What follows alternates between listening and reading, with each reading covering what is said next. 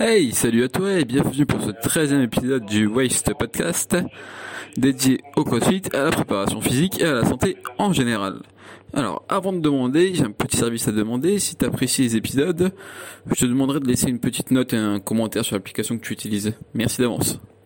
Alors, pour ce 13e épisode, on se retrouve avec Thibaut Lely, plus connu sous le pseudonyme Titi Strongman. On va revenir avec lui sur son parcours, hein, son combat contre sa maladie lorsqu'il était jeune, comment il en est arrivé à pratiquer le strongman, de quoi est composé un entraînement d'un strongman, comment se déroule la compétition d'un strongman, comment mange un strongman, on fait à peu près la totalité avec lui. Il va également donner son opinion sur le crossfit. Est-ce qu'un pratiquant de crossfit a un intérêt à pratiquer le strongman? Est-ce qu'un strongman a un intérêt à pratiquer le crossfit? On répond à toutes ces questions tout de suite. J'espère que tu apprécieras cet épisode et je te souhaite une bonne écoute. Allez, salut à toi. Alors, bonjour à toi Thibaut. Est-ce que tu peux te présenter en un premier temps pour les auditeurs? Ben, écoute, moi je m'appelle euh, Thibaut Lévy. Les gens me connaissent sur les réseaux sous le pseudo de, de Titi Strongman. Et euh, ben, écoute, euh, moi à la base je suis powerlifter, puis je suis passé par le strongman, puis là je suis revenu un peu au powerlifting, donc euh, spécialiste plutôt des, des, sports de force et puis des coachs euh, coach spécialisés dans, dans, les disciplines de, de, force actuellement. Ok. Bah, du coup, pour commencer, la tradition, c'est de commencer un peu par euh, tout ton parcours sportif. Donc toi, ton tout premier souvenir en lien avec le sport, c'est quoi? Alors j'ai commencé le sport à l'âge de 5-6 ans et tout jeune je jouais au foot et au tennis. Euh, le, le, tennis, j'ai continué, euh, enfin, j'ai toujours continué, plus ou moins. J'ai fait de la compétition jusqu'à l'âge de 17, 18, 17, 18 ans à peu près. Euh, je suis passé. Tu jouais à quel niveau en tennis? Euh, ben, j'avais un classement euh, qui correspondait à 15-3 pour ceux qui connaissent. C'était un, petit classement moyen. J'ai joué, à, joué à mon petit niveau départemental, régional pendant, pendant un petit moment. J'ai joué au volet. j'ai fait vraiment beaucoup, beaucoup de choses différentes dans toute ma vie, j'ai essayé beaucoup de sports. D'accord. Et du coup, c'est à quel moment toi tu te tu rencontres le strongman? Alors, euh, le strongman, je l'ai. Ou les sports de force en général? Je l'ai, ouais, les sports de force, je regardais quand j'étais jeune, comme beaucoup d'entre nous, euh, à la télé, euh, les compétitions de strong, il y en avait encore, encore à l'époque, il y en a eu sur Eurosport et tout pas mal, j'adorais ça déjà. et ma rencontre, ça a commencé avec, avec la fonte, ça a commencé après, à l'âge de 18 ans. Euh, quand j'ai eu 15 ans, euh, j'ai eu un très très gros cancer. Hein. J'ai eu euh, un Moshkin très grave qui a nécessité plus de deux ans d'hospitalisation avec des chimiothérapies, avec une grève de cette couche à la fin pour pour pour arriver à me à me soigner. Hein. une grosse perte de poids qui va avec en sortie de greffe. donc j'avais quasiment. Mais du coup j'imagine. Vas-y. J'imagine qu'à ce moment-là, tu as dû cesser toute activité sportive et. Ben, normalement, j'aurais dû. Le traitement était très lourd. J'aurais dû. Euh, on me conseillait d'arrêter toute activité sportive, mais comme je l'ai très clairement dit à mes médecins à l'époque, c'était ça ou mourir. Clairement, euh, arrêter le sport, je pense que ça m'aurait. mais vraiment, je pense que c'était tellement important dans ma vie, j'ai tellement tout le temps fait du sport que je pense que ça, ça aurait fini de me plonger au fond du, au fond du trou, quoi, vraiment. Et donc, j'ai jamais complètement arrêté. Alors, forcément, j'ai fait un peu comme je pouvais. Euh, je faisais un peu avec mes moyens physiques, mais je continuais à jouer au tennis. Et, et puis voilà, c'était fortement recommandé parce que j'étais très fatigué. Euh, J'avais en plus des fortes doses d'anticoagulants à des moments, euh, ce qui fait que le moindre choc provoquait des bleus et puis pouvait provoquer des hémorragies. Donc c'était fortement déconseillé, mais c'était pour moi le seul moyen de rester un peu la tête hors de l'eau dans cette période. D'accord, c'était un peu un moyen d'évacuer un peu pour toi tout le stress et après. Clairement, clairement c'était le moyen de me maintenir hors de l'eau de, de, pouvoir continuer à faire euh, du sport, ça a, ça a, été vraiment euh, une, euh, une, une bouée de sauvetage. Quoi. Ça a été vraiment indispensable. Et du coup, si, si quelqu'un dans ta situation, tu conseillerais de continuer le sport toi? Je pourrais pas parce que. En sachant que tu n'es pas médecin ou quoi que ce soit. Ouais. Non, je, je pourrais pas parce que médicalement, ça peut, ça se conseille pas. On peut pas conseiller euh, quelqu'un dans ma situation. Mais euh, je pense que quand on est face à des situations comme ça, que ce soit de survie, que ce soit la maladie, que ce soit des choses comme ça, je pense qu'on est à même de savoir ce qui est bon pour soi ou ce qui n'est pas. Voilà, clairement. Euh, je l'ai vraiment ressenti comme ça. Euh, je savais que ça pouvait me faire du mal, mais moins de mal que, ne, que d'arrêter complètement. Voilà. Je... Ouais, c'était un peu un rapport entre les, les, bénéfices et les risques, quoi. Ouais, je pense que c'est ça. Donc, médicalement, non, clairement pas, il faut pas le conseiller. Mais euh, après, chacun dans, ces, dans des moments comme ça, comme dans des accidents, comme dans des. On a tous des, des réflexes, des intuitions, des, des, choses qui font que là, moi, je savais que clairement, il fallait pas arrêter. C'était pas possible. Et du coup, cette période, elle a duré deux ans, c'est ça? Ouais, deux, un peu plus de deux ans. Je tombais malade en seconde, et puis ça a duré, euh, donc à l'âge de 15 ans, puis ça a duré jusqu'à mes 17 ans et quelques. Euh, je suis sorti de greffe, euh, de greffe euh, au mois de septembre et au mois de euh, non début octobre. Et à ce moment-là, je pesais, je pesais 53-54 kilos. Quoi. Ah ouais, d'accord. Pour quelle taille? Ah ben, je faisais quasiment ma taille adulte, hein, pas loin. Hein. Là, je fais 1m88. Je pense que je devais faire à 17 ans 1m83, 84 déjà, quoi. Ah ouais, donc ça avait quand même des, grosses conséquences. Et ça n'a pas forcément de rapport, mais à côté, tu continuais l'école, etc. Alors, euh, très peu. Très, très peu. Je tombais malade en seconde. Je suis, euh, toute la fin d'année, du coup, je suis pas allé en cours. Euh, la première année de première, parce que je l'ai redoublé forcément, je suis quasiment pas du tout allé en cours. La deuxième année, ben, quand je pouvais, euh, et puis après, ben, très honnêtement, j'ai arrêté l'école. J'ai arrêté l'école, euh, j'ai arrêté l'école parce que ben, j'avais raté deux ans. Euh, honnêtement, pour en parler, j'ai été très très blessé à cette époque-là par le déjà par le comportement des gens. honnêtement, j'ai très mal vécu ma maladie à cause des autres. Euh, parce que ben, forcément, honnêtement, euh, les, les, enfants entre eux sont souvent méchants, même si on est quasiment pas loin d'être adultes. Je l'avais très très mal vécu et j'ai très très mal vécu le, le système d'éducation nationale qui, qui ne m'a absolument pas soutenu, ni moi ni ma famille. Je j'ai absolument pas été aidé d'une quelconque manière. Pour, euh, ah ouais, t'as pas, pas proposé de cours à distance Il n'y a rien qui est mis en place, il n'y a rien qui a été fait pour, pour m'aider à pas raccrocher, pour m'aider à raccrocher une fois que j'ai été guéri. Euh, il y a strictement rien, on te laisse dans ta merde et puis débrouille-toi et voilà. Et on te dit, ben c'est pas grave, t'as raté deux ans. Mais bon, quand tu as vécu mhm. ça, revenir en seconde ou recommencer, enfin, c'est pas du tout adapté. Le système français, euh, à ce niveau-là, est pas du tout prêt, pas du tout adapté. Euh, moi, je l'ai très très mal vécu et au point que j'ai arrêté l'école et j'ai plus jamais voulu y retourner. Euh, et après, ben, la vie a fait que j'ai pu, j'ai réussi à y retourner pour passer mes diplômes euh, de coach, mais ça, ça a mis du temps. Et si tu acceptes d'en parler, bien sûr, toi, tu, tu as découvert comment cette, cette maladie? Alors cette maladie, je l'ai découverte assez bêtement. Je suis tombé, euh, j'avais très très mal dans la poitrine depuis un moment, mais à ce moment-là, je jouais beaucoup beaucoup beaucoup au tennis. Donc mon médecin a suspecté euh, une tendinite du pectoral à ce moment-là. Et c'était juste avant les vacances de Pâques. Donc du coup, euh, il m'a dit, bah, écoute, ça tombe bien, c'est les vacances de Pâques. Euh, repose-toi, prends un peu du temps. Je partais avec ma famille en plus en Normandie, en Bretagne pour visiter. Qui m'a dit, on voit et à la rentrée quand tu reviens, enfin après les après les vacances quand tu reviens, on fait le point. Et il se trouve que la fatigue, euh, il y a une fatigue extrêmement grandissante qui s'est accumulée au fil des jours pendant qu'on était euh, en Bretagne. J'étais extrêmement fatigué au point de plus faire les visites avec ma famille, de plus sortir de la voiture. Et donc du coup, ben, en fait, en revenant, il se trouve que j'avais un match de tennis de programmer euh, pour un tournoi et je suis, euh, je suis quasiment tombé dans les pommes pendant le match. Je me suis évanoui. Enfin voilà, ça allait vraiment pas. Euh, ben, du coup, prise de sang par le médecin généraliste. À ce moment-là, on a vu que j'avais une très forte anémie. Donc, une anémie, c'est euh, un taux de globules rouges très très bas. Donc, le, le sang n'est pas assez oxygéné. Euh, et voilà, et bien à partir de là, des examens. Puis avec des radios, on s'est aperçu que j'avais euh, une tache énorme sur la poitrine, d'où la douleur que j'avais depuis un moment. Donc, c'était pas une tendinite, ça ressemblait plutôt à une tumeur. Euh, et donc, en fait, la maladie que j'ai eue, le Hodgkin, la maladie de Hodgkin, c'est un lymphome c'est euh, en gros votre ganglion qui est censé vous protéger et qui est un maillon essentiel de votre système immunitaire, euh, qui devient en fait une tumeur, une tumeur cancéreuse. Donc voilà, j'avais une tumeur, j'avais un ganglion qui est gros comme une bille normalement dans le corps humain, qui était devenu une tumeur de 19 cm. Mais c'est vrai que ça doit être étonnant parce que tu es assez jeune, tu as 17 ans, tu es actif, tu as un mode de vie plus, plutôt sain.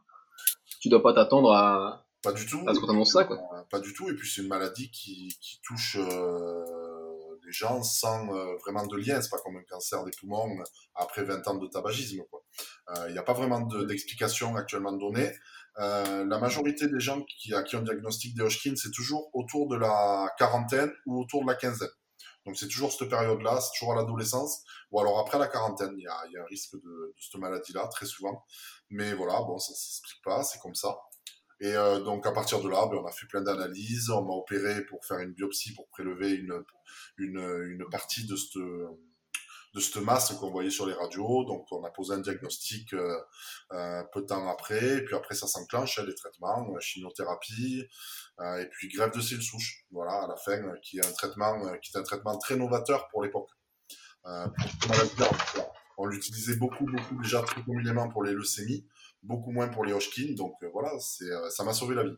Clairement, la greffe de cellules souches qui a permis de reconstituer une nouvelle moelle osseuse, et donc des ganglions tout neufs derrière. Euh, donc de recréer un système immunitaire entier en fait euh, en repartant de zéro. On formate le système immunitaire et grâce à, la, grâce à la greffe de cellules souches, on arrive à recréer un système immunitaire entier et sain. Et c'est ce qui m'a ce qui m'a sauvé la vie, clairement. Ah ouais, d'accord. Et du coup, toi là, on en est à 19 ans, c'est ça? Tu, te, tu viens d'en sortir et tu reprends le sport directement, tu fais une petite période de repos? Ouais, non, honnêtement, j'ai repris, euh, j'ai repris progressivement, puisque j'avais jamais arrêté, clairement. Euh, L'objectif, c'était de mhm. revenir à un bon niveau euh, au tennis. Et euh, il se trouve que du coup, ben, il fallait reprendre du poids, retrouver une condition physique, hein, parce que ben, à 53 kilos, j'étais loin d'être en forme, hein, et puis épuisé par, par les années de, de combat et de lutte contre cette maladie. Euh, retrouver aussi le mental, ça c'est un sujet dont on parle jamais mais euh, quand tu es malade, ta vie se résume à demain. Est-ce que demain tu seras encore vivant? Euh, Est-ce que demain il y a une suite? Est-ce que voilà Donc quel traitement? Quel est le prochain traitement? Voilà, on vit un peu au jour le jour. Et du jour au lendemain, on t'annonce que tu es guéri. Mais du jour au lendemain, en fait, il te faut reprendre une vie normale. Du jour au lendemain, il te faut euh, retrouver un travail, il te faut penser à construire une vie de famille, il te faudrait reprendre ta vie comme si euh, il n'y avait pas eu cet arrêt brutal en fait. Et ça c'est un sujet dont on parle très peu et, qui est terrible, qui est terrible, qui est extrêmement angoissant en fait de de passer de deux ans où tu vis au jour le jour où tu sais pas si ta vie va continuer à passer à ben, il faut reprendre une vie normale comme si rien n'était. Et il y a absolument rien ni personne qui t'aide à ça en fait. Et euh, ça, on s'en rend vraiment pas compte. Voilà, c'est. Euh, Mais ouais, c'est vrai que c'est c'est marrant que tu parles de ça parce que écouté justement un podcast euh, il y a pas longtemps, de enfin le podcast qui s'appelle c'est ultra ah merde attends je l'ai sous les yeux. Enfin c'est avec Jonathan Turutel qui s'est qui est qui s'est fait opérer d'un mucoviscidose et par la suite a fait un Ironman etc. Ultra Talk qui s'appelle le podcast voilà. Et c'est exactement ce il parle. Il dit qu'une fois qu'il avait plus sa maladie, parce qu'il a été double implanté, etc., il dit que par la suite, il avait l'impression que limite, il manquait quelque chose dans la vie, quoi. Ouais, ouais, mais c'est ça. De... C'est ça. Il dit c'est triste à dire, mais il avait l'impression de plus avoir de, plus avoir de combat mené, ni rien, quoi. Donc, euh... Ouais, t'es dans le combat permanent, t'es dans la lutte, et puis t'as des échéances, tu vois, tu vois la fin de ce traitement, puis après il y a ça, puis tel jour t'as ça, t'es dans un, quand tu es dans la lutte, vraiment contre la maladie, es, que tu arrives à garder le moral, à garder confiance, tu es vraiment actif en fait, même si tu es fatigué, même si mentalement, psychologiquement, tu es très actif. Et là, du jour au lendemain, il te faudrait faire comme si tout ça n'avait jamais existé. Et s'il fallait reprendre une vie tout à fait normale, et on te dit, bon, mais tu vas faire quoi? Tu vas reprendre tes études, tu vas aller travailler? Mais j'en sais rien, je savais même pas si j'allais vivre aujourd'hui en fait. Donc, je n'en ai aucune idée et à la limite je m'en fous en fait. Donc euh, donc c'est ça qui est un petit peu un peu dur. Il faut faire le deuil de sa maladie. Ouais, clairement, je l'ai toujours dit comme ça. Il faut faire le deuil de, de, de sa maladie. Il faut apprendre à reconstruire quelque chose après en fait. C'est compliqué. Mais c'est vrai que à l'hôpital, ils te proposent aucun suivi psychologique. Même niveau nutrition, tu dis, si tu faisais 53 euh, kilos, ils te proposent pas de, un petit suivi pour essayer de reprendre un peu de poids, de te remettre Je pense que si tu demandes, mais sur le moment, tu n'en es pas conscient, en fait. Tu t'en rends compte au fur et à mesure de tout ça, mais sur le moment, tu n'as qu'une envie, c'est de reprendre ta vie normale, mais tu te rends pas compte de toutes les répercussions que ça va avoir sur les années à venir, en fait.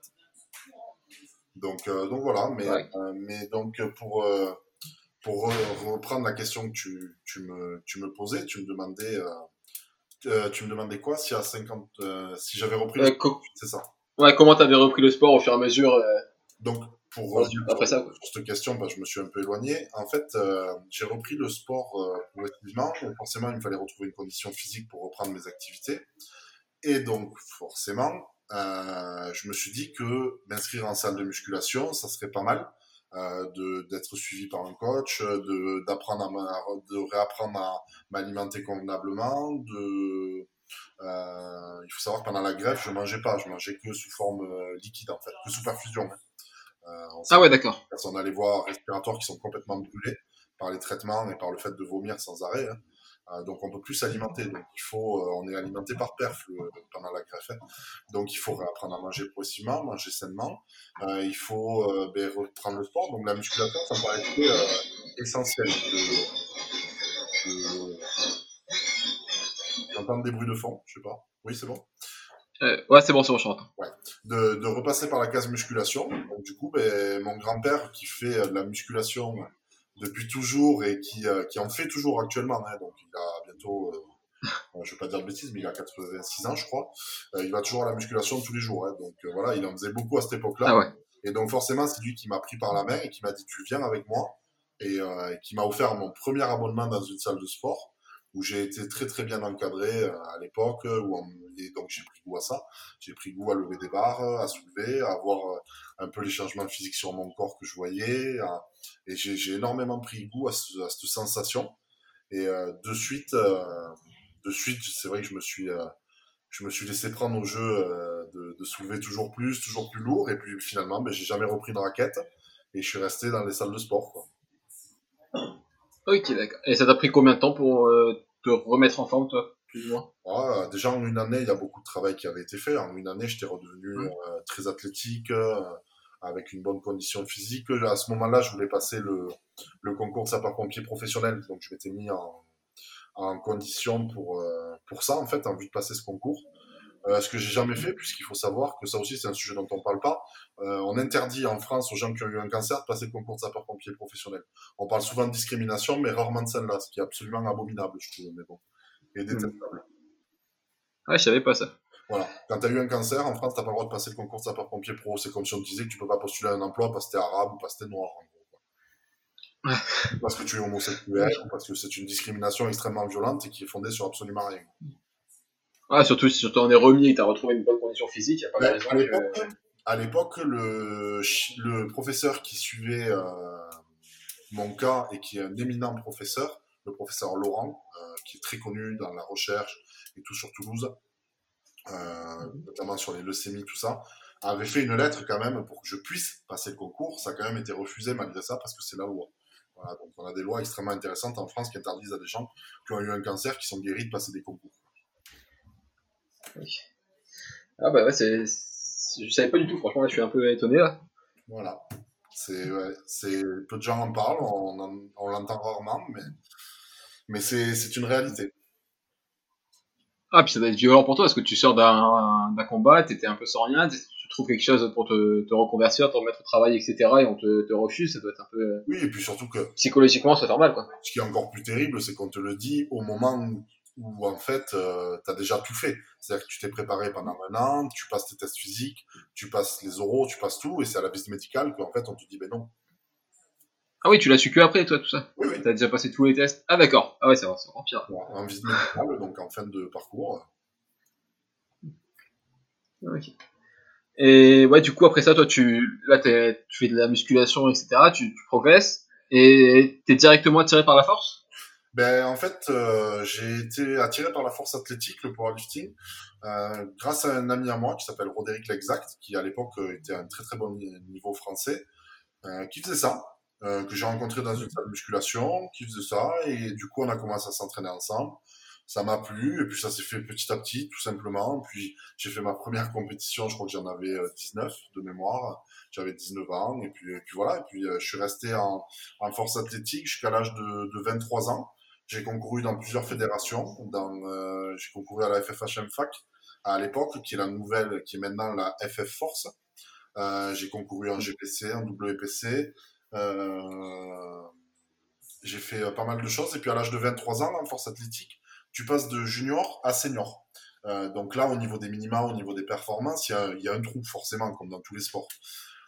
Et c'est à ce moment-là que je me suis dit, ben, c'est peut-être l'occasion de, tenter le strongman. Ça m'a toujours plu, ça m'avait toujours attiré depuis gamin. Euh, là, j'avais, je commençais à avoir un niveau correct en force athlétique. Je me suis dit, bon, ben, vu que maintenant je vais passer chez les seniors en force athlétique, que le niveau est très haut, je me donne un an ou deux pour, euh, pour voir ce que ça donne en strong, et ben, ça a commencé là. Ça a commencé à ce moment-là, à l'âge de 23 ans, où du coup je me suis mis euh, à faire mes premières compétitions et mes premiers entraînements en strongman. D'accord. Et tu as trouvé facilement une salle de strongman? Parce que non. Enfin, déjà, il y a très peu de salles en ce moment, mais avant, j'imagine qu'il n'y en avait pas énormément non plus. Ça n'existait pas et ça n'existe toujours pas d'ailleurs, de salle vraiment spécifique.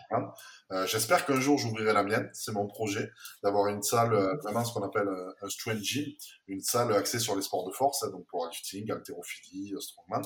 Euh, pour l'instant, ça n'existe pas, à l'époque encore moins. Et à l'époque, euh, quasiment tous les strongman s'entraînaient à la maison, au moins pour la partie spécifique, on va dire. Euh, ils essayaient de se, soit de se fabriquer du matériel, donc des yogs, des farmer walk, des log lift, tout le matériel, euh, des strongman, de récupérer des pneus, des choses comme ça. On, on faisait beaucoup de choses maison. On avait beaucoup d'imagination parce que le matériel coûtait très cher. Il y en avait. Là aujourd'hui, il y a les marques de CrossFit qui se mettent à en faire. il faut comprendre qu'à l'époque, il n'y a pas de CrossFit. Il y a 10 ans de ça. Et il n'y a pas de vendeurs de matériel de strong. Les seuls qu'il y a, ils sont en Angleterre, ils sont en, ils sont en Allemagne et tout, et ça coûte très très cher de le faire venir. Euh, donc la plupart du temps, on se les fabrique. Euh, moi, j'ai fabriqué par exemple des stones. Mes premières stones, je les ai, euh, j'ai coulé du béton dans des dans des boules de lampadaire. Ah ouais. ah c'est énorme. Non non ouais vraiment. Du coup, je m'entraînais dans un dans un hangar que me prêtait ma tante qui était à son entreprise de bâtiment. Et j'avais tout mon matériel fabriqué maison et tout là-dedans. J'avais juste un rack à squat. Quand j'ai commencé, pour, pour te dire, j'avais même pas de barre. Euh, j'avais pas trop ah ouais? acheté une à ce moment-là. Et donc j'avais acheté une barre, pas un tube, tu vois, mais un tube plein, en fait, de, de 50 mm, donc gros comme le manchon d'une barre olympique. Euh, et j'avais soudé, euh, avec l'aide d'un pote qui était soudeur, des roues de voiture dessus. Et euh, du coup, ça faisait déjà 70 kg de base. Et, puis après, ben, j'étais allé à la casse et on récupérait des, des paires de disques de frein. Moi, quand tu récupéré une paire, ben, t'avais une paire de disques, quoi, et on les pesait. Et t'en avais de 5 kg, de 6, de 7, de 8. T'avais les grosses voitures, je me rappelle, avec des, de freins de Lexus, grosse Lexus à l'époque qui faisait 12 kg chacun. Ah ouais, ok. Ouais, du coup, c'était vraiment en mode euh, home gym à, à l'arrache, quoi. Ah ben, le rack à squat, c'était deux piles de palettes. Hein. Donc, euh, non, vraiment, ça a commencé comme ça. Il y a, plein de mes amis qui rigoleront parce qu'ils l'ont connu. On s'entraînait, on s'entraînait nombreux. Là, on était une bande de potes. Et euh, ben après, petit à petit, on a acheté une barre, des poids, euh, un peu de matos de strong et on a bricolé comme ça pendant longtemps.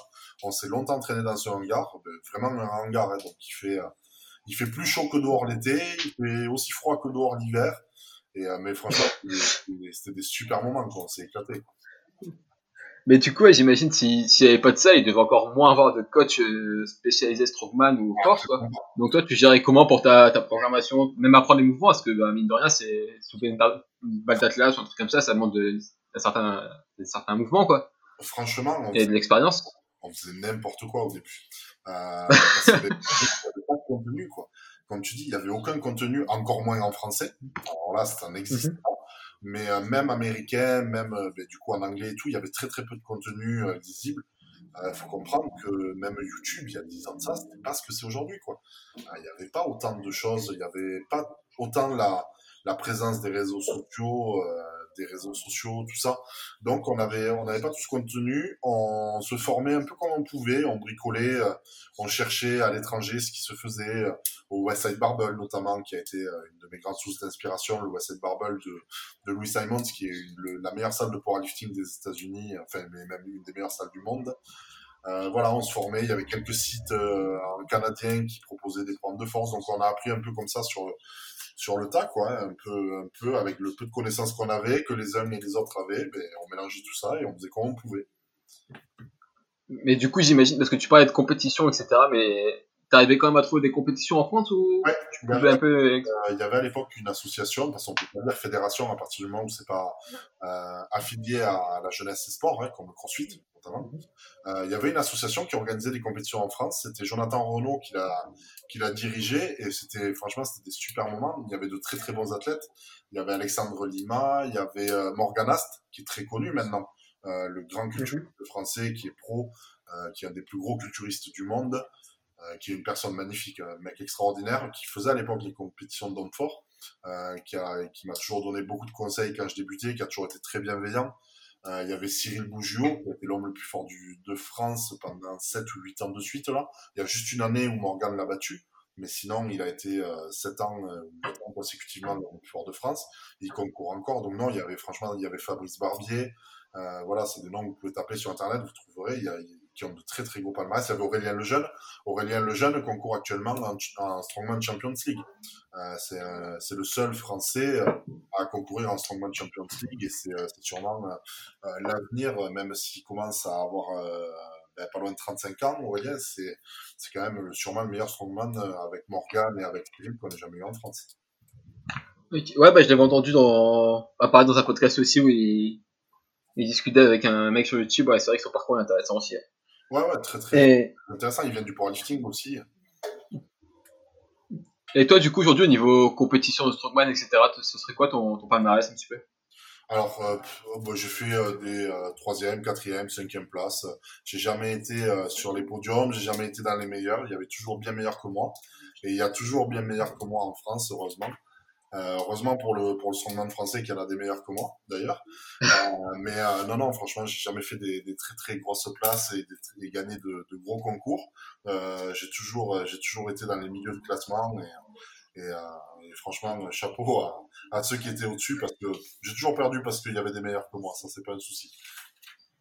Et du coup pour un ouais pour un strongman français c'est c'est facile de compétitionner à l'étranger ou ça se passe comment pour ça a été compliqué pendant longtemps parce qu'on n'était pas trop aimé. Euh, ça commence à s'ouvrir. On a pas mal d'athlètes qui vont à l'étranger maintenant. Euh, c'est vraiment un milieu assez fermé, le, les compétitions internationales de, de strongman. C'est des milieux où il faut avoir du, réseau, tu vois, où il faut connaître un peu, être invité à une première compète. Euh, si tu commences à bien te placer, être un peu remarqué, tu peux être invité sur des plus grosses. Et ça se fait un petit peu comme ça, tu vois. Il faut, faut montrer patte blanche, il faut faire son petit nom, aller souvent à l'étranger, se faire connaître pour finir par rentrer sur les circuits pro. Quoi. Voilà, ça marche beaucoup. Ouais, donc ça demande un sacré investissement quand même, je pense, non? Ça demande de l'investissement parce que ben, c'est comme euh, la de nos sports. Quoi. Toi, tu viens du crossfit, c'est pareil. Il voilà, il n'y a pas d'aide. Ah, bah oui. qu'on n'est pas subventionné par la jeunesse et sport, il n'y a pas d'aide. Hein.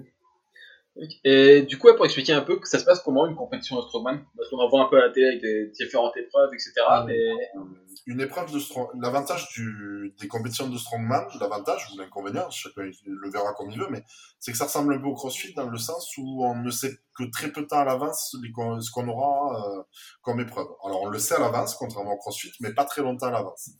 Euh, et puis très... Pas très longtemps, c'est quoi, une journée ou deux ou non, quelques non, heures C'est un mois, euh, en général un mois, un mois à l'avance à peu près, donc ça permet de faire un peu ça permet de faire un peu de travail spécifique si tu as le matériel, parce qu'il y a plein d'épreuves où t'as pas forcément le matos chez toi.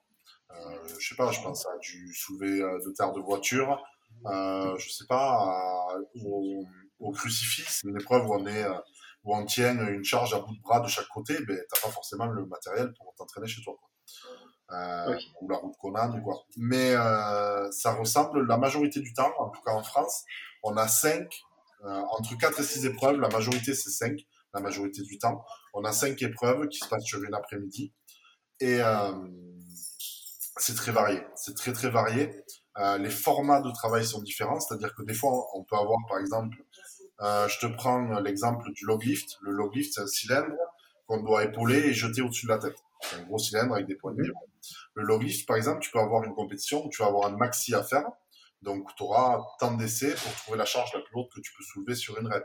Mais tu peux très bien avoir sur une autre compétition un maximum de répétitions à euh, une charge donnée, ce qui équivaut à un rap en crossfit.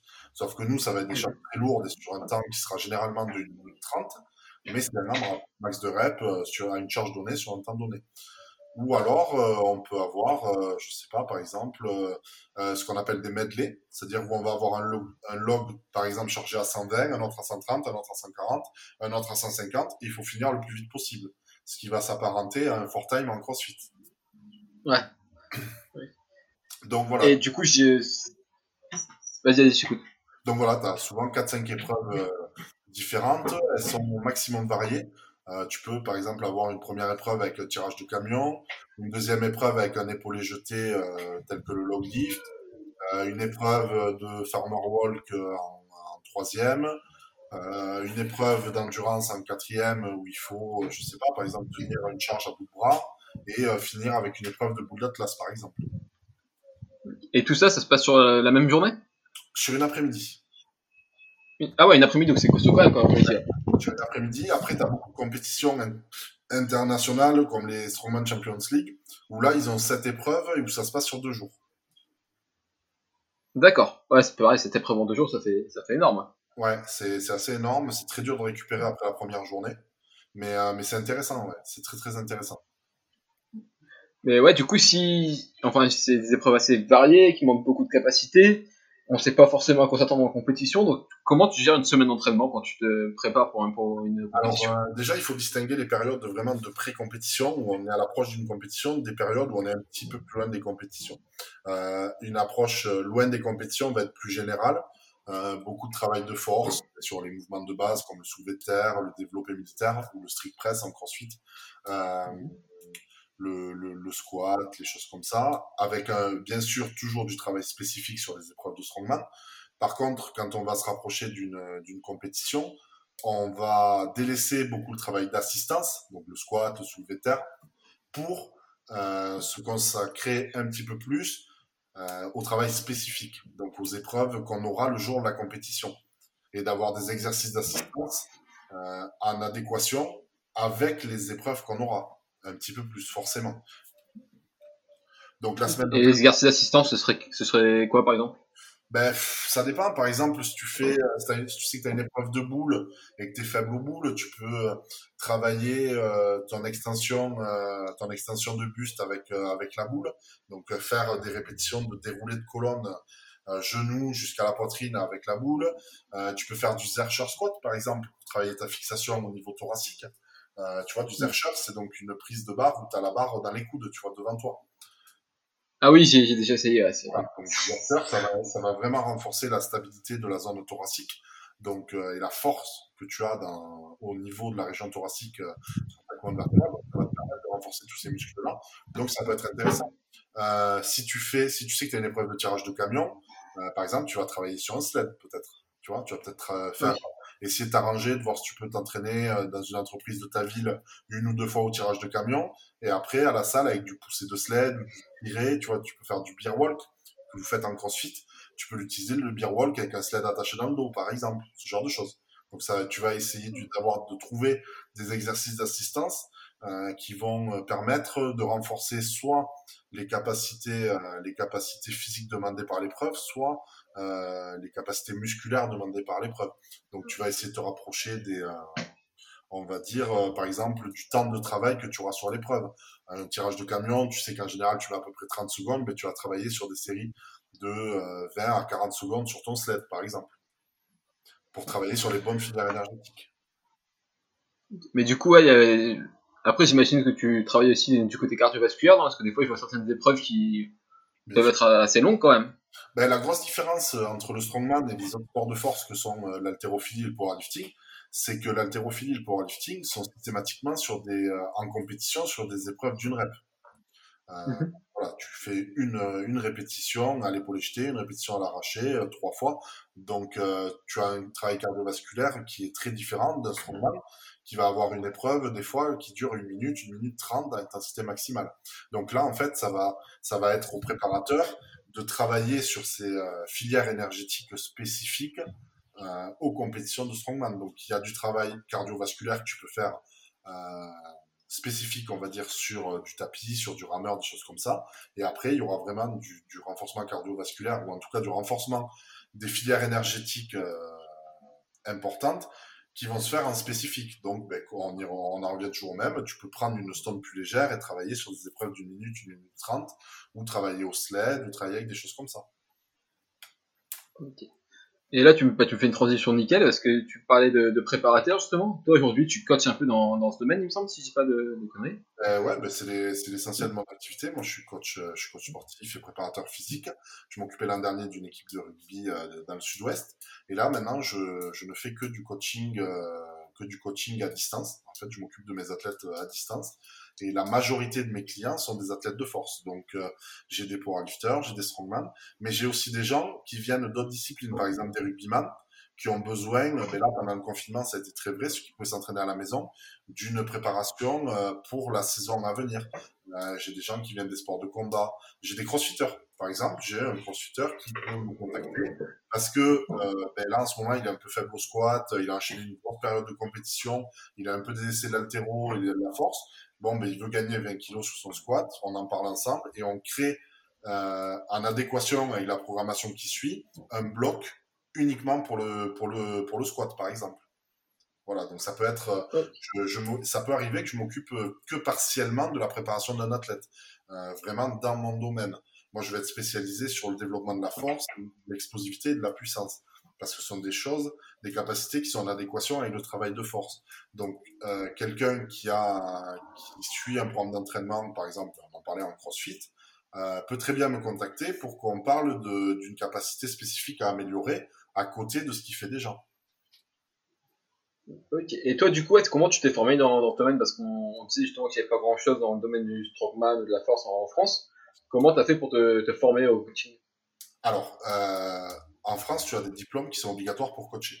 Euh, tu dois ah, avoir le BPJEPS. un BPJEPS minimum ou un cursus universitaire en STAPS niveau licence, euh, un DE, un DE, un diplôme d'État.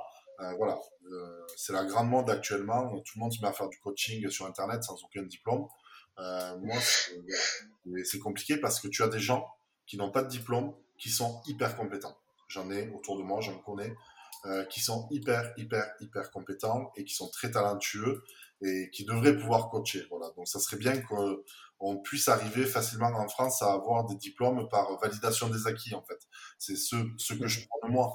Euh, moi, j'ai eu la chance de pouvoir passer mes diplômes. C'est pas le cas de tout le monde, parce que ça coûte cher déjà, mine de rien. Euh, la formation, c'est pas toujours gratuit en France. Et il y a des gens qui sont très talentueux, qui ont déjà les connaissances et qui devraient pouvoir coacher même s'ils n'ont pas de diplôme. Par contre, à l'inverse, ça serait bien que l'État fasse aussi la chasse aux charlatans, parce qu'on en a énormément dans, euh, tous les milieux euh, du coaching, euh, des gens qui sont dangereux pour, la santé de leurs athlètes, clairement. Donc oui, ben moi personnellement, je me suis formé ben, un peu un peu à l'école et puis après ben, beaucoup sur le tas et beaucoup grâce grâce maintenant aux, formations en ligne qui existent. J'avais passé à l'époque pas mal de certifications et de diplômes en en strength development, en développement de la force, qui sont malheureusement ben, pas reconnus par l'État français, donc qui donnent pas le droit de coacher, mais qui sont quand même euh, extrêmement qualitatifs, extrêmement qualifiants, et qui m'ont appris énormément de choses. Et après, ben, honnêtement, il faut lire. Il faut lire beaucoup. Il n'y a, y a, pas de, y a pas de secret. Euh, je vois, je discute avec plusieurs préparateurs euh, régulièrement, avec mon ami Jonathan Perronin, avec Joe Risquet, avec Joe Rossi, avec des gens comme ça. Et la, le seul point commun entre nous tous, il y en a qui sont diplômés, d'autres non, mais le seul point commun qu'on a, c'est qu'on lit constamment. On est constamment euh, à acheter euh, des livres, à lire du contenu sur Internet, à regarder des podcasts ou à écouter des podcasts.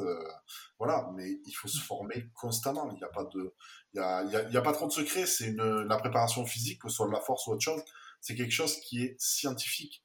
Euh, tu peux pas l'inventer en fait. Donc à partir de là, à partir de ce principe-là, si tu t'appuies sur des données, sur des études solides et des choses qui ont fait leur preuve, tu peux pas trop te tromper. Mais encore faut-il faire la démarche de, de, se former.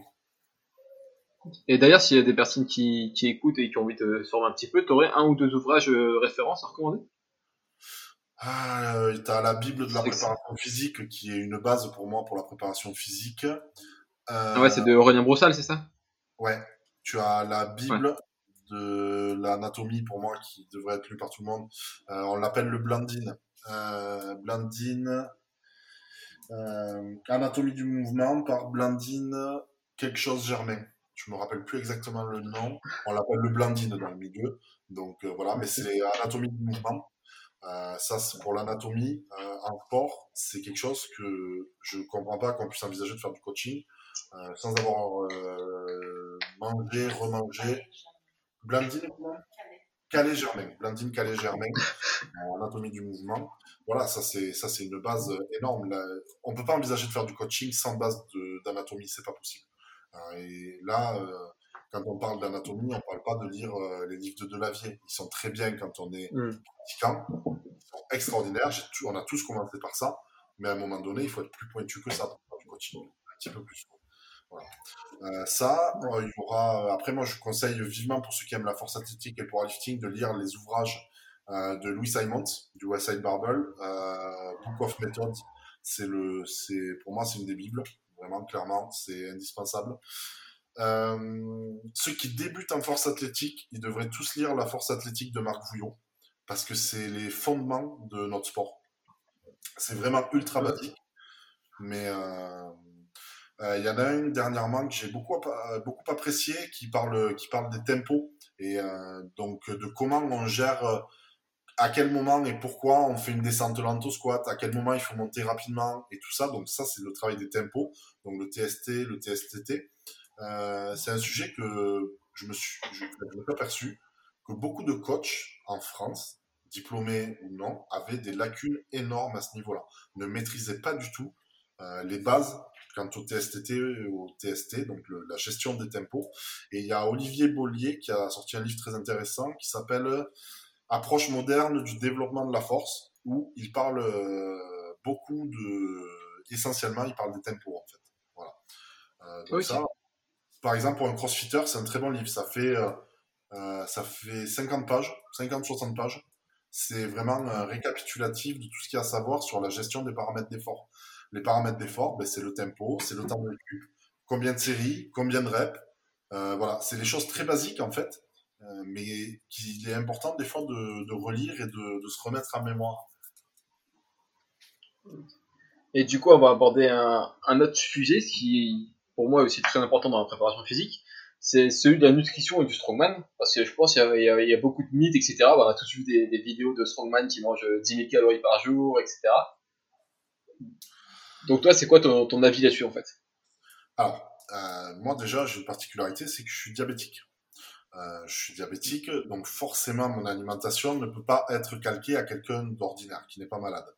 Euh, je suis diabétique et je suis végétarien. Donc déjà, ça me fait des points communs peu différents avec beaucoup de gens. Mais le fait que je sois diabétique, ça me forcément, ça me met dans une case à part où forcément quelqu'un de normal, on va dire, qui n'est pas malade, ne peut pas se calquer sur mon alimentation. Euh, par contre, euh, je crois qu'il y a eu beaucoup de pas de non-dit, mais de, de désinformation sur toutes ces diètes à 10 000, 15 000, on voit 20 000 calories, toujours plus. Oui, d'accord. Très bien. Déjà, je ne suis pas certain, je n'en ai pas du tout la certitude ni l'information, que ces gens-là mangent 15 000, 20 000 calories tous les jours. Qu'ils fassent des pics à des moments avant une compétition ou quoi, oui. Qu'ils soient à ces quantités-là toute l'année, je pense qu'ils seraient morts. Euh, J'y crois pas une seconde. Deuxièmement, je pense fortement qu'à ce niveau-là, beaucoup sont dopés. La, capacité qu'a l'organisme euh, avec un métabolisme dopé n'est pas du tout la même que quand vous ne prenez rien. Donc déjà, il faut, faut bien faire la part des choses. Je ne pense pas qu'ils mangent ces quantités-là toute l'année. Pour beaucoup, ils sont, ils sont sûrement dopés. Donc voilà, ne vous calquez surtout pas sur ces choses-là. Ça peut être très dangereux. Vous risquez de finir diabétique, avec du cholestérol, avec des choses, des maladies cardiovasculaires. Voilà, ne, ne, vous calquez pas par pitié sur, sur ces diètes, euh, on va dire, euh, fantasques et fantasmées. Qui, qui, qui, voilà, qui ne sont pas le reflet d'une réalité, quoi, vraiment. Et puis, euh, et puis, quand bien même, dans aucun cas, ça serait bon pour la santé, ce genre de diète. Hein. Euh, par contre, pour l'alimentation d'un strongman, ben forcément, d'un strongman on va dire, qui, est tout à fait ordinaire. On va, dire un strongman qui débute, qui a déjà une bonne masse musculaire, qui est autour des 100 kilos. Euh, voilà, quelqu'un qui, qui, a déjà des années de musculation. Ça va être forcément important d'avoir un apport en protéines relativement important. Mais là aussi, je dis bien relativement important, on n'est pas du tout sur les quantités. Euh,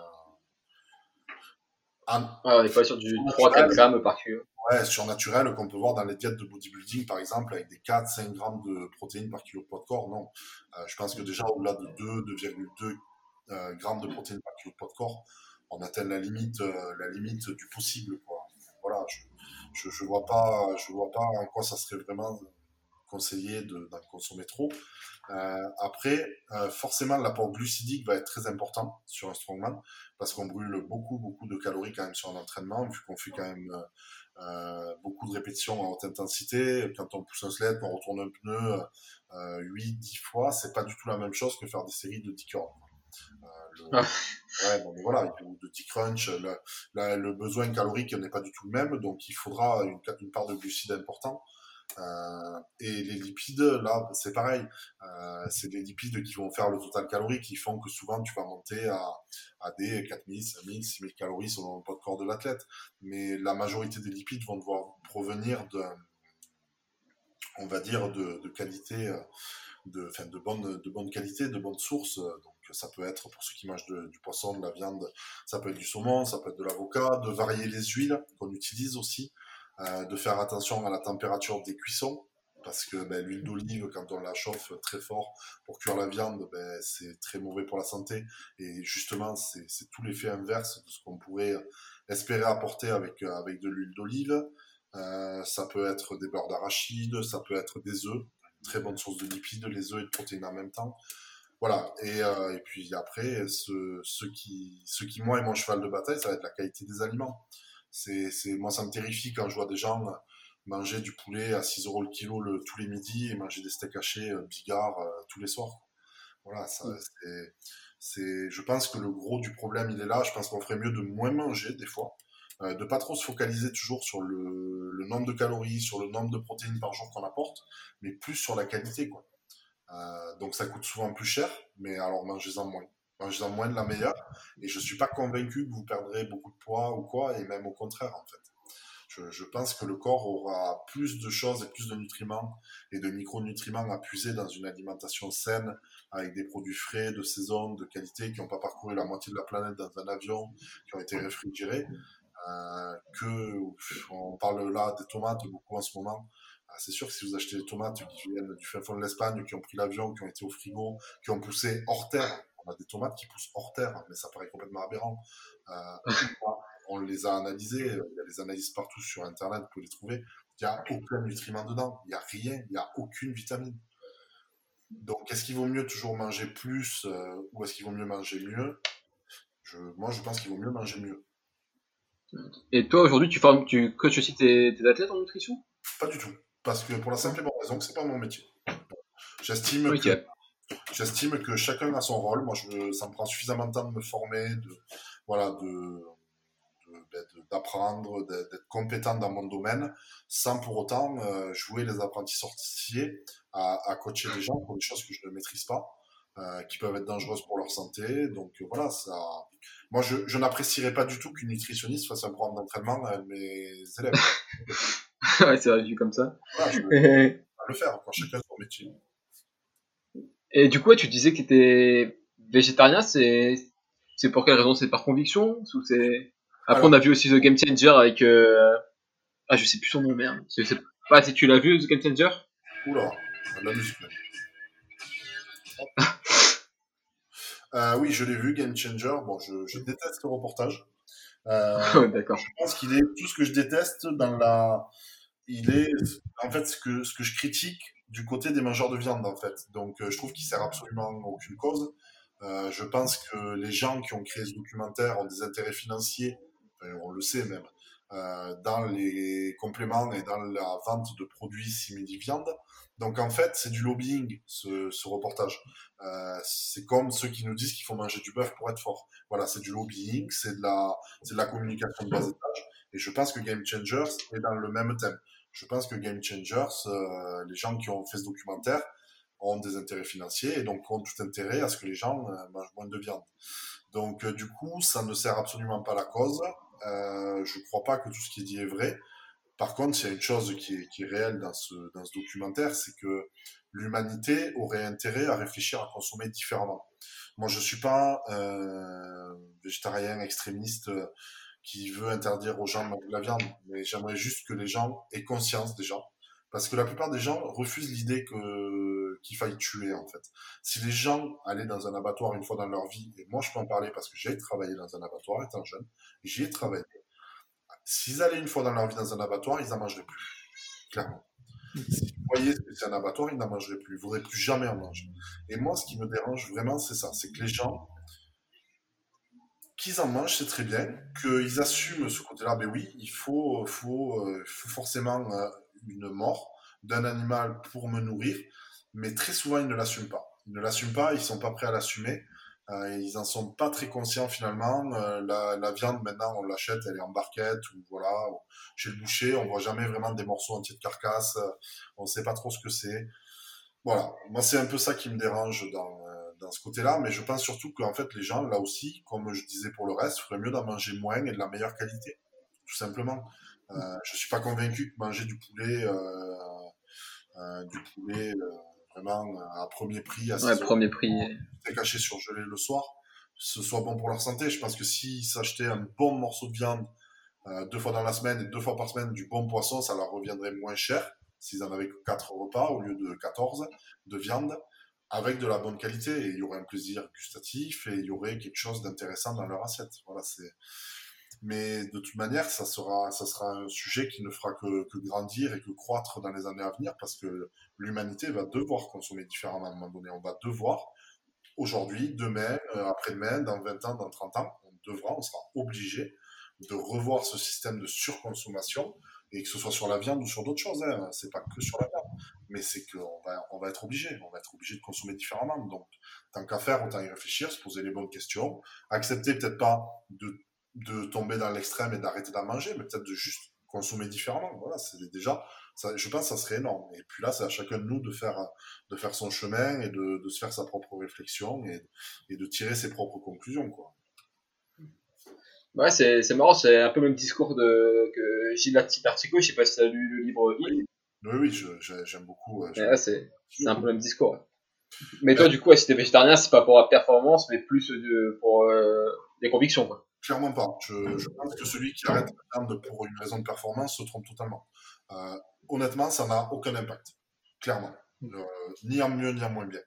Sur moi, en tout cas, je parle que pour moi mais moi, je vois aucune différence. Ni à mieux, ni à moins bien, je me sens pas mieux. J'ai l'impression d'être beaucoup moins sujet aux tendinites qu'avant. J'ai l'impression que mon corps est moins inflammatoire que quand je mangeais de la viande. Je sais pas si c'est vrai ou pas, mais ça, je ne pourrais pas le dire. Mais c'est mon sentiment. Après, j'ai sur la performance en elle-même, euh, franchement, je vois aucune différence entre quelqu'un qui mange de la viande et qui n'en mange pas. Euh, il y a les mêmes acides aminés à peu près partout tu en auras plus dans tel type de viande que dans tel type de viande, tu en auras plus dans cette légumineuse que dans celle-là. Donc en fait, ça va se ressembler beaucoup, euh, beaucoup, beaucoup, surtout dans le végétarisme. Dans le véganisme, c'est encore autre chose. Euh, c'est un domaine que je maîtrise moins, mais le végétarisme, euh, clairement, si vous continuez à manger des œufs, quelques produits laitiers sans en abuser, pour, parce que le lactose est quand même inflammatoire et tout, donc il faut pas en abuser. Si vous faites attention, vous consommez par exemple des, céréales, des légumineuses, des fruits à coque, franchement, j'arrive, euh, je peux manger 300-400 grammes de, protéines par jour s'il fallait, sans effort. Donc ça ne pose pas spécialement de soucis. Quoi. Ok, bon, bah, c'est bon savoir. Et du coup, pour changer un peu de thème, parce qu'on a, quand même pas mal d'auditeurs qui, qui, font du crossfit, moi, il faut savoir un peu, toi, bah, toi, tu dis que quand tu cites la tête dans crossfit, donc euh, déjà, comment tu as découvert cette discipline? Alors, euh, oui, vas-y, finis, excuse. Et ton opinion sur, sur la discipline du poids alors, euh, j'ai découvert le CrossFit euh, dans la région toulousaine, essentiellement, où il y a énormément de box. C'est la France, la ville en France où il y a le plus de box de CrossFit par habitant, Toulouse. Euh, où j'avais un ami qui s'appelle Joris Palomé, euh, qui avait monté CrossFit Minime et qui m'avait demandé, et CrossFit Alpi, il avait les deux, il m'avait demandé d'intervenir euh, pour donner des cours autour du strongman, tout ça. Donc à ce moment-là, je connaissais très très peu de choses du CrossFit et j'ai appris à découvrir le CrossFit à, à ce moment-là et à l'aimer parce qu'il y a, y a beaucoup, beaucoup, beaucoup de, de, choses euh, très, très intéressantes dans le, dans le crossfit. Il y en a d'autres moins bien, comme dans toutes les disciplines. Euh, le crossfit a, un gros avantage, c'est que de par sa croissance fulgurante, il a pu remettre au bout du jour l'haltérophilie pour moi. Euh, mmh. On ne voyait plus aucun plateau d'haltérophilie dans les salles de musculation. Et pour te dire, pendant longtemps, on voyait même plus de cage à squat. Il y avait des salles de muscu où il n'y avait même plus de cage à squat. Mais c'était vraiment un phénomène de mode qui s'est installé. Euh, et le CrossFit a permis ça. Le CrossFit a permis le retour en force de l'haltérophilie. Si, si, je peux me permettre le jeu de mots d'ailleurs, c'était drôle. Euh, le retour en force. il vient calculer. Hein. Les charges libres et il est en train de se passer avec le strongman exactement la même chose puisque de plus en plus de compétitions euh, de CrossFit organisent des épreuves un peu typées strongman euh, on, ouais, bah, on retrouve des pierres d'Atlas, euh, des yoks. Des portées de sandbag, euh, des sleds. Euh, j'ai vu des, une compétition sur Toulouse où ils s'en fait tirer une voiture. Enfin voilà, ce, donc tout ça. Parce que le, le strongman a cette capacité-là à attirer l'œil des gens et à être spectaculaire. Euh, moi, si je montre à, ma, à quelqu'un, je sais pas, à un ami qui n'a jamais fait de musculation de sa vie, si je lui montre le record du monde de l'épaule jeté, ça représentera strictement rien pour lui. Si je lui montre un strongman en train de tirer un Boeing 747, ça va représenter quelque chose pour lui. Et donc, le, strongman a cette capacité à captiver, à fasciner les gens, à les attirer. euh, visuellement, va les impacter beaucoup plus qu'une barre. Euh, ça, c'est indéniable. Une barre, tant qu'on n'en a pas soulevé dans sa vie, on ne sait pas ce que ça représente. Euh, la majorité de la population n'a aucune idée de ce que c'est de faire un deadlift à 250 kg. Ils en savent strictement rien. ils ne peuvent pas s'imaginer ce que ça représente. Par contre, soulever une boule d'Atlas, ils peuvent s'imaginer que c'est merdique. Clairement. Juste avoir le poids, ils peuvent comprendre que déjà, ça va poser problème. Pourtant, c'est beaucoup moins lourd, a priori. Quelqu'un qui a un soulevé de terre à 250, mais sinon, à 120, 130, ça va être moitié moins lourd. Mais ça va plus impressionner le néophyte que, le, que quelqu'un qui connaît. Donc, du coup, le, les, les, compétitions de CrossFit sont de plus en plus euh, marquées euh, et de plus en plus imprégnées de strongman. Déjà parce que c'est ultra visuel, comme je viens de le dire. Deuxièmement, parce que c'est très, euh, c'est très fonctionnel le strongman, on y viendra peut-être après, euh, j'en parlerai sûrement après, mais c'est extrêmement fonctionnel, plus qu'une barre. Et du coup, les compétitions de CrossFit ont bien compris que ça allait apporter de l'audience, de la visibilité et tout ça à leur compétition. donc du coup, on se, se retrouve avec des vendeurs de, de matériel pour le CrossFit qui vendent du matériel Strongman. Donc on se retrouve maintenant avec des box de CrossFit en France qui ont plein de matos de Strongman. Et voilà, et donc le Strongman est en train de rentrer dans les mœurs des gens comme quelque chose de normal, alors que jusqu'à maintenant, c'était quelque chose qui était réservé à une élite d'hommes forts. Ok, donc ouais, ça a permis de populariser un peu le. D'ailleurs, ouais, c'était pas prévu, mais du coup, ça me revient en tête là. Est-ce que tu penses que tout le monde peut faire du strongman? Parce que quand on voit des épreuves, des épreuves comme mettre une poudre d'atlas à, je sais pas quelle est le, la, la, taille des, des, des, des plots, je sais pas comment t'appelles ça, excuse-moi. Est-ce que tu penses que c'est adapté à toutes les morphologies de strongman Bien sûr. Mais bien sûr, mais comme tous les sports. Euh, tu as des morphologies qui seront plus ou moins adaptées, bien sûr, qui seront plus ou moins faciles et à l'aise, comme dans tous les sports. Euh, je veux dire, quelqu'un qui vient me voir, qui fait 140 kg, qui a jamais fait de sport de sa vie, forcément que s'il veut faire de l'Ironman, ça va être compliqué. C'est pas pour ça qu'il peut pas en faire. Il peut pas faire de la course à pied, qu'il peut pas faire du vélo ou de la natation. Donc là, on parle, on confond toujours pratiquer un sport et pratiquer le haut niveau d'un sport. Et vous avez le même problème euh, en crossfit qu'on a en strongman. Quand on parle aux gens du crossfit, très souvent, à des néophytes, eux, ils voient que des choses extrêmes. Parce que les seules images qu'ils ont vues, c'est à la télé ou sur YouTube, des CrossFit Games, euh, des French, de grosses compètes avec des gros athlètes qui ont chié, qui saignaient. Ils ont, vu que, des choses extrêmes du crossfit. Et en fait, du coup, ils ont du mal à, à se rendre compte que ça peut être pour eux. Le strongman, euh, j'en ai fait faire à des enfants, j'en ai fait faire à des personnes handicapées, euh, j'en ai fait faire à des gens non sportifs, j'en ai fait faire à des personnes âgées. Mais qu'est-ce que c'est le strongman? Le strongman, c'est juste euh, utiliser certains objets qui en plus se rapprochent de la vie quotidienne à des fins d'entraînement, d'un entraînement quel qu'il soit. Donc, apprendre à soulever un pack d'eau pour une personne qui a 75 ans comme il faut, c'est du strongman. On, apprend à soulever une charge convenablement. Euh, euh, quand, euh, quand vous expliquez dans une entreprise à quelqu'un comment il doit soulever, parce que ça aussi je l'ai fait, je suis intervenu dans une entreprise pour leur expliquer comment soulever des choses. Jusque-là, la fois où on était allé, c'était pour leur dire qu'il fallait fléchir les jambes et aller la chercher en squat. Mais c'est complètement fou. Donc même quand on a la volonté de bien faire, on fait mal. Et c'est souvent le problème qu'on a en France. On fait mal alors qu'on voulait bien faire. On voulait leur apporter une connaissance, on leur apporte une connaissance qui est fausse. Bah, c'est complètement con.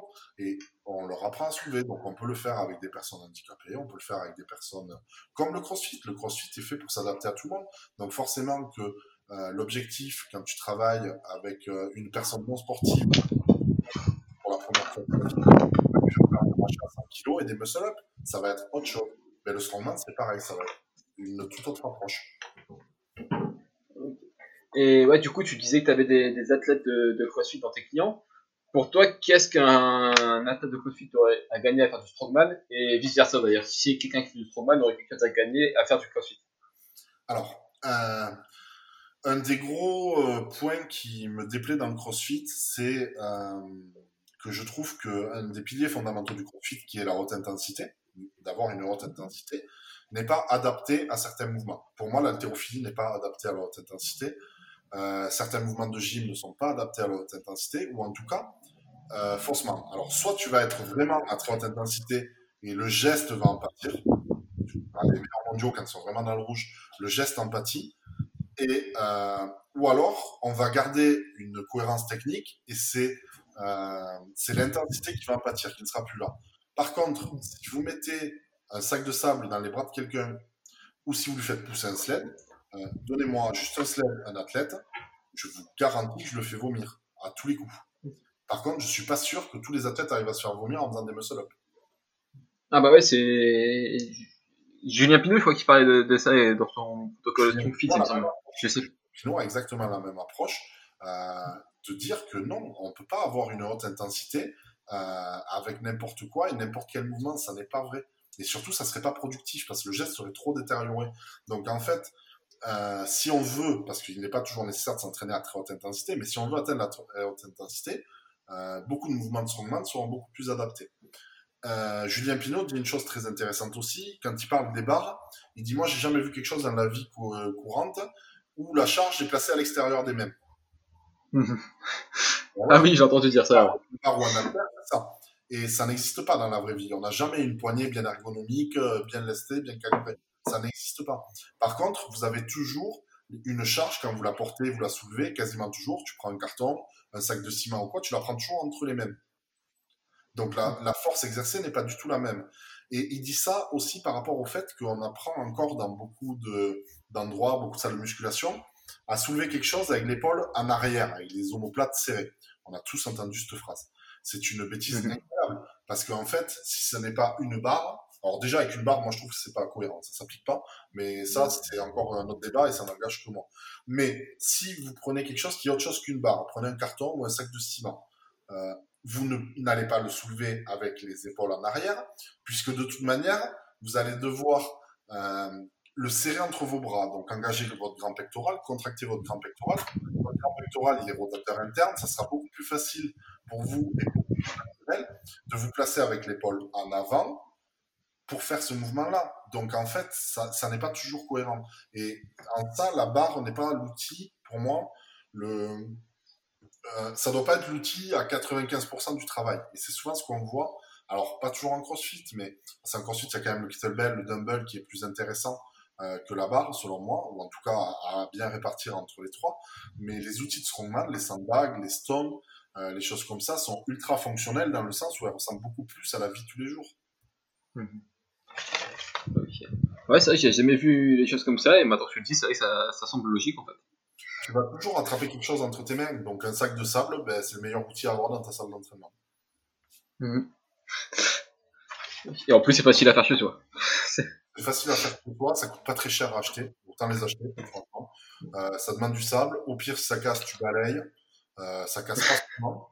Non, mais c'est vrai, tu vois, c'est un truc, euh, ça casse pas souvent, quoi, un sac de sable. C'est fait pour, tu n'as pas besoin d'avoir des dalles amortissantes. Euh, franchement, si tu achètes des sacs de sable de bonne qualité, tu peux, le, tu peux le jeter sur le bitume, ça va pas casser de main. C'est vrai. ok. Bon, bah, du coup, pour, euh, pour finir le podcast, j'ai l'habitude de poser quelques questions un peu à tous les invités, si tu veux bien. Ouais, bien sûr. Donc, euh, c'est des questions-réponses un peu rapides. Hein. Donc, toi, le mouvement que tu préfères est celui qui euh, tu détestes le plus. Un strongman? Euh, ouais, ouais, ouais. Euh, alors, euh, le celui que j'aime le plus, tirage de camion et log lift.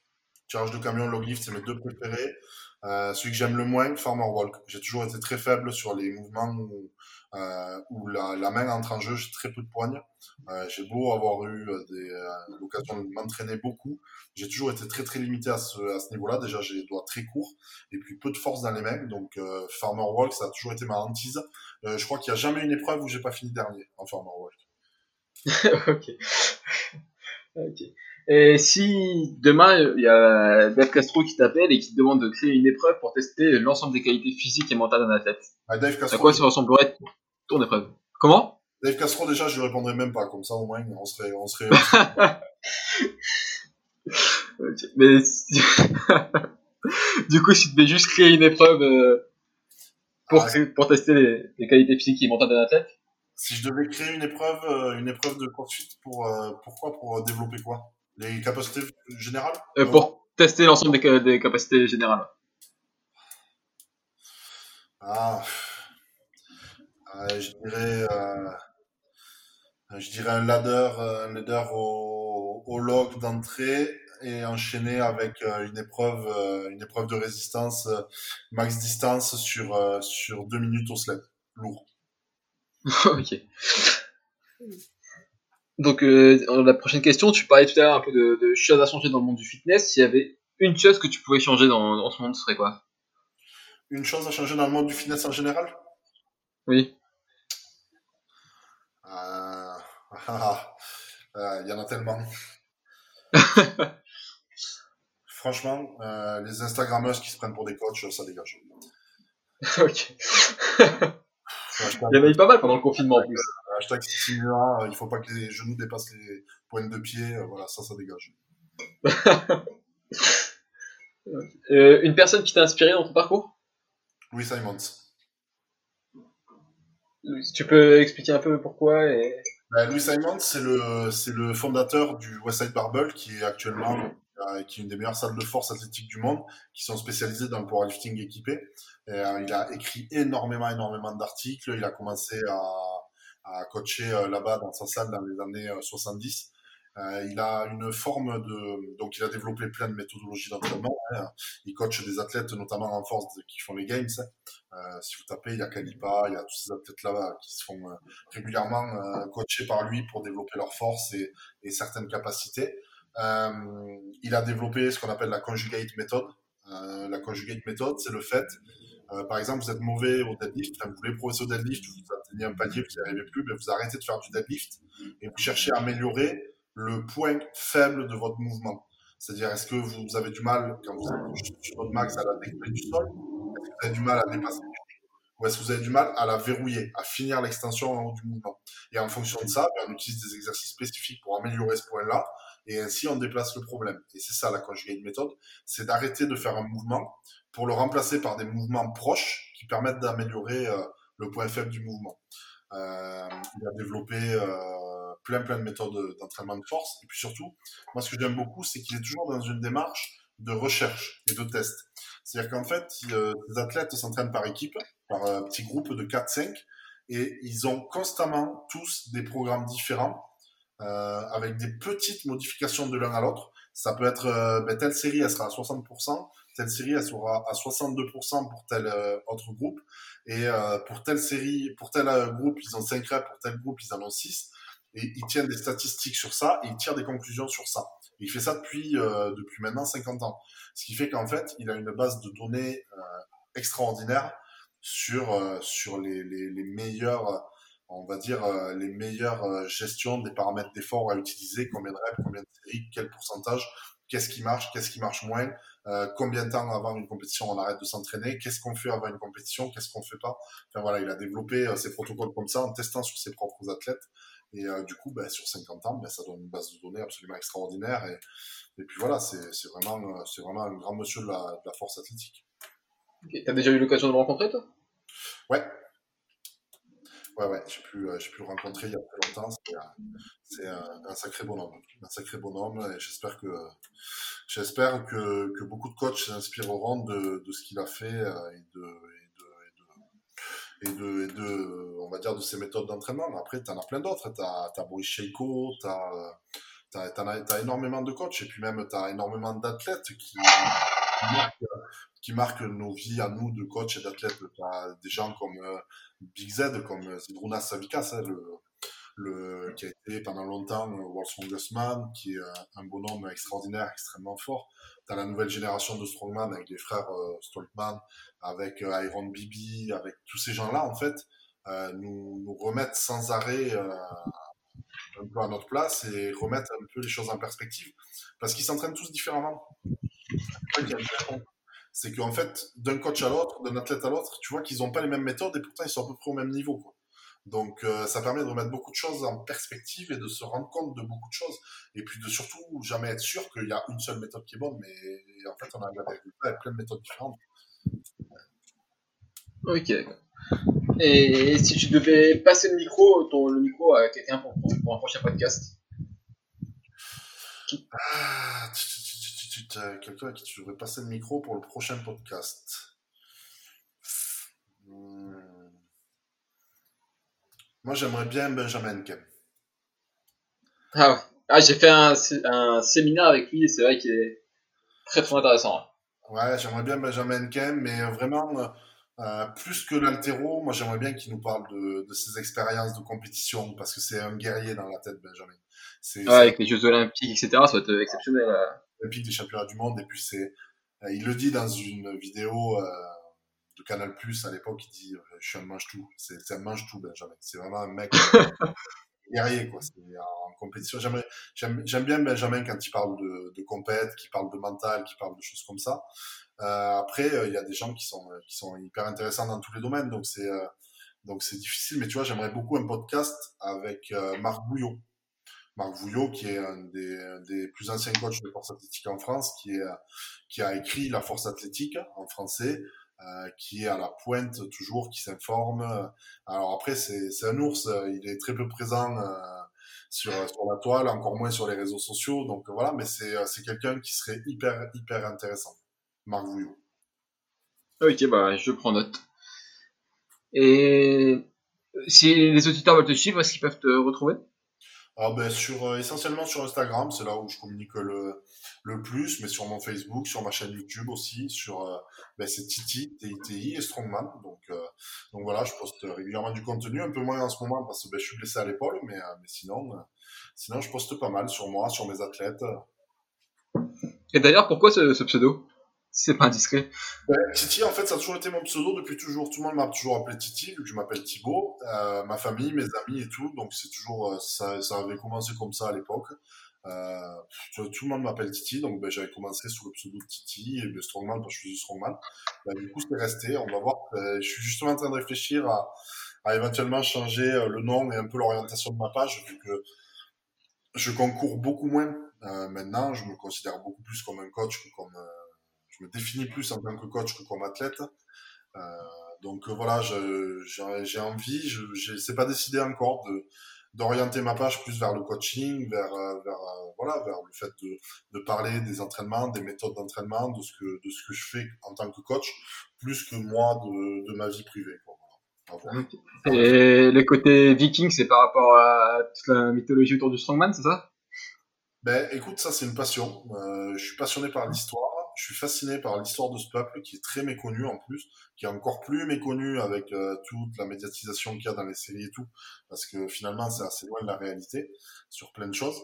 Mais c'est un peuple qui, qui, est fascinant et euh, dont je me sens, euh, je me sens assez proche de par, de par certains côtés, quoi, on va dire.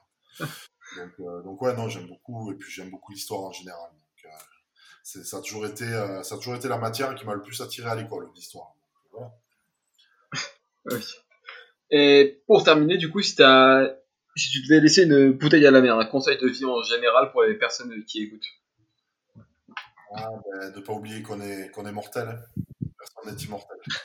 Faut, faut. Je pense qu'on vit une société où les gens sont de plus en plus conscients, mais où c'est de plus en plus difficile de le mettre en pratique. Euh, il faut vivre comme on a envie de vivre. Alors, c'est un conseil bateau, mais il est très vrai. Et pour, euh, pour, euh, voilà, pour avoir euh, une expérience de vie où j'ai été proche de la mort, où j'ai pu avoir conscience de ça, je vous dis que vraiment, c'est un conseil qui paraît bateau, mais qui, qui, est, qui est réel. Quoi. Euh, faut, faut pas toujours attendre le bon moment, parce que le bon moment, c'est souvent trop tard, en fait. Hmm. c'est souvent trop tard. On se dit, je, je, je, veux pas vivre, moi, je veux pas me réveiller un jour en me disant, ah, et si j'avais fait ça Ah, si seulement j'avais osé faire ça. J'ai très peur de ça. J'ai très très peur de me réveiller un matin et de dire si seulement j'avais osé, si seulement j'avais pris le temps d'eux, ou non, enfin voilà. Il y a des fois les choses ne plaisent pas aux gens, mais c'est pas grave. Mais faut toujours en parler. Je pense que l'important c'est d'essayer d'en parler, même si ça plaît pas aux gens. Ça peut ne pas plaire. Votre façon de vivre, votre façon de voir les choses ou quoi, ben parlez-en. Si les autres personnes sont complètement réfractaires, ben, ça veut dire qu'il faut pas vous fréquenter, et puis voilà, tout simplement. Mais faut, faut essayer de vivre un peu moins par rapport aux autres. Ah, c'est marrant, c'est un peu le, même discours qu'avait qu'avait eu Elodie aussi. Hein. Ouais, Elodie, elle, a connu un peu des désagréments aussi hein, dans, mm. dans, sa vie, donc euh, donc c'est pareil. Euh, Elodie, c'est un très, très, très, bon coach, très très bon ostéopathe. C'est quelqu'un qui a, qui, a, qui a beaucoup à apporter à ses athlètes. Elle le montre, elle le fait, elle le fait constamment. C'est très très bon coach, quelqu'un que je respecte beaucoup.